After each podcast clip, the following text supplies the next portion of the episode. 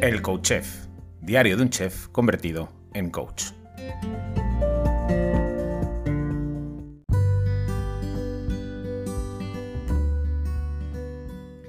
Hola, bienvenido, bienvenida a un nuevo episodio del Coach Chef, diario de un chef convertido en coach. Bueno, pues espero que disfrutases ayer eh, de esa primera parte de la entrevista a Julia, Julia Jiménez de No sé qué cenar.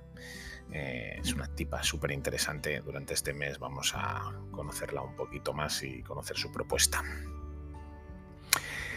El martes te hablaba acerca de, esa tarta de chocolate ¿no? y, de, lo que suponía para mucha gente, lo que significaba para mucha gente, como a través de la comida. Muchas veces buscamos liberar tensión, generar placer para no tener que, que atender aquello que nos duele en el fondo. Generamos, hay un dolor, hay una energía atrapada.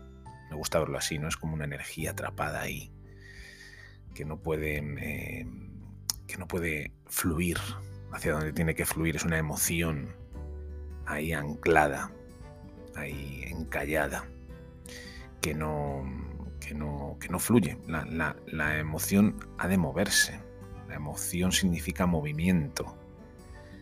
La emoción tiene un sentido que tiene que ver con el movimiento, con el flujo, con el resolverse, ¿no? La emoción quiere algo, la emoción está para algo, la emoción busca que gestiones y generes cambios. Y cuando se queda bloqueada porque somos incapaces de gestionarla, esa emoción, esa energía se queda ahí atrapada y genera tensión. Y esa tensión buscamos liberarla a través de distintos mecanismos, ¿no? Uno de ellos puede ser la comida, porque es muy poderosa. Y claro, si no tenemos recursos para generar placer de otra manera, vamos a perpetuar eh, la comida como herramienta placentera, con lo que ello supone, porque claro, a la gente no le da por comer manzanas verdes, precisamente, ¿no? Cuando eh, utiliza la comida como un recurso. Generalmente utilizamos comida de mala calidad, insana, altamente procesada, que bueno, pues que no es la mejor opción. Así que eh, en la propuesta de hoy, hoy jueves, siempre propongo algo para que practiques, para que pongas en funcionamiento, para que más allá de la teoría eh, lo lleves a la práctica.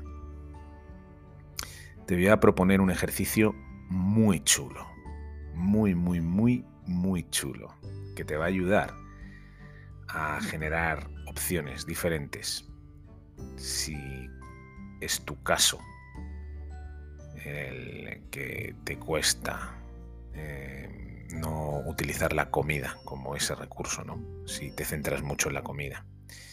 La propuesta es la siguiente, escribe una lista de 100 cosas que te den placer. Yo cuando le digo esto a mis, eh, a mis clientes les explota la cabeza ¿Cómo voy a hacer una lista de 100 cosas que me den placer? Claro que se puede, y más. El problema es que identificamos placer con cuatro cosas. Con comer, con follar, con comprar, con... tenemos los, los umbrales de placer completamente distorsionados y nos cuesta encontrar el placer en las cosas pequeñas. Pues de esto se trata este ejercicio. Que tomes nota y hagas una lista de 100 cosas que te dan placer. Te pongo algún ejemplo. Cuando te levantas por la mañana y te lavas los dientes y sientes ese frescor en la boca, ¿eso no te da placer? Ya tienes una. Cuando te pegas una ducha calentita y te enjabonas el cuerpo y sales de la ducha y te secas y te sientes limpio, ¿no te da placer? Pues ahí tienes otra. Cuando llegas a casa después de un día agotador, en el que has estado todo el día fuera, y abres la puerta de tu hogar y sientes ese aroma, ¿no te da placer? Pues ahí tienes otra. Cuando te levantas por la mañana y hueles el café recién hecho, ¿no te da placer? Pues ahí tienes otra. Así hasta 100. Y te garantizo que se puede.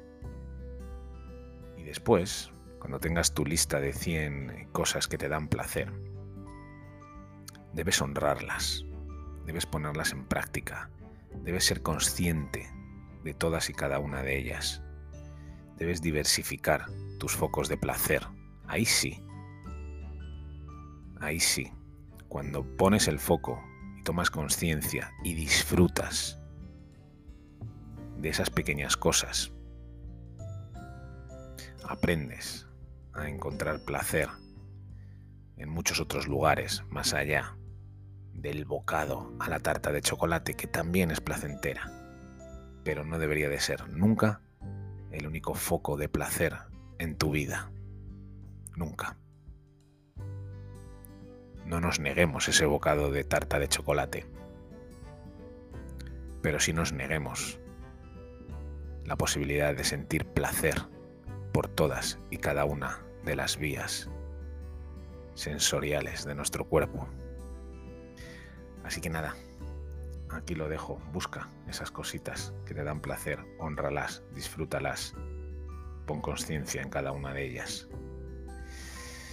Como siempre te digo, déjame un comentario, una valoración, un like en cualquiera de las plataformas, porque saber que estás ahí, sentir que estás ahí, hace que esto que hago a diario merezca la pena. Hasta mañana. Besos y abrazos.